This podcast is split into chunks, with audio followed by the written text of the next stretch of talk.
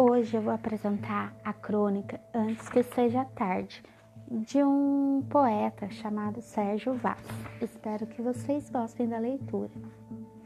Se não fosse tão covarde, acha que o mundo seria um lugar melhor para viver. Não que o mundo dependa só de mim para ser melhor, mas se o medo não fosse constante, ajudaria as milhares de pessoas que agem pelo mundo como centelhas tentando criar uma labareda que incendiasse de entusiasmo a humanidade. Mas o que vejo refletido no espelho é um homem abatido diante das atrocidades que afetam as pessoas menos favorecidas.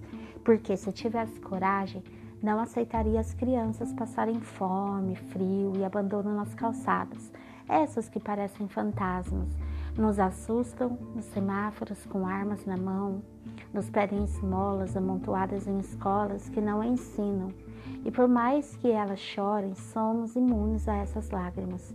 Você acha que se realmente tivesse coragem, aceitaria uma pessoa subjugar a outra apenas pela cor da sua pele, do seu cabelo? Um poema é quase nada disso tudo. Sou um covarde diante da violência contra a mulher, da violência do homem contra o homem, que só no Brasil são 50 mil deles arrancados à bala do nosso pacífico planeta. Quer dizer, da violência contra os homossexuais, que são apedrejados nas calçadas das avenidas elegantes. E se tivesse mais fé na minha humanidade, de maneira alguma aceitaria que um Deus fosse melhor que o outro. Mas sou tão covarde que nem religião tenho e minhas mãos, que não rezam, já que são abertas, poderiam ajudar a construir um templo onde caberiam todas elas. Mas eu, que não tenho fé, nem em mim mesmo, sou incapaz de produzir esse milagre de repartir o pão. E porque os índios estão tão longe da minha aldeia e suas flechas não atingem meus olhos nem meu coração, não me importa o que lhes tirem suas terras, sua alma, seus rios e analfabeto de solidariedade não sei ler sinais de fumaça. Eles fazendo guerra, eu fumando o cachimbo da paz. Se tivesse um nome indígena, seria cachorro medroso. Se fosse tal ser humano forte que alardeio por aí, não concordaria em aceitar famílias inteiras sem ter onde morar, vagando em busca de terra ou morando em barracos de madeiras indígenas pendurados nos morros ou na beira de córregos, não nasci na favela, mas meu coração é de madeira, fraco.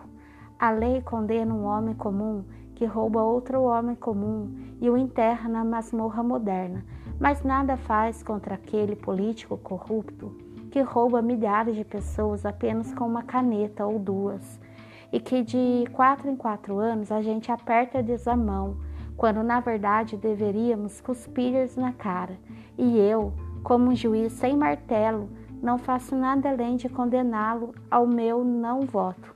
É pouco, já que sei onde eles se intocam. A lei é cega, mas acho que lhe fizeram transplante de órgãos numa dessas votações secretas. Assisto à falência da educação e ao massacre contra os professores, e sei que muitas vezes o resultado de ensino de qualidade mínima é presídio da segurança máxima. Fico em silêncio quando a multidão desinformada pede a redução da maioridade penal. Porém, mal ela sabe que se não educarmos nossas crianças, vão ter que prendê-las com 16 anos, depois 14, depois 12.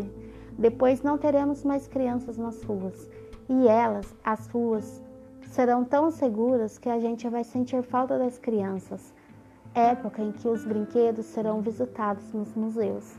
Estão cortando as árvores, cortando as árvores, cortando árvores, corte árvores, coa, madeira.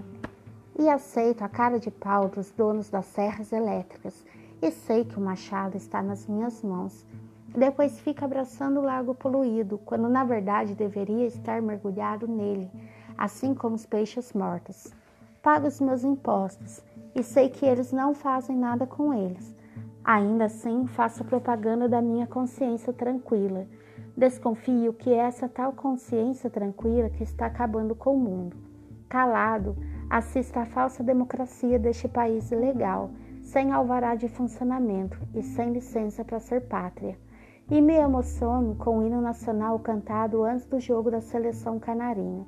Perdoe-me por apenas ser poeta e ter apenas poemas como arma, ainda que ninguém me diga.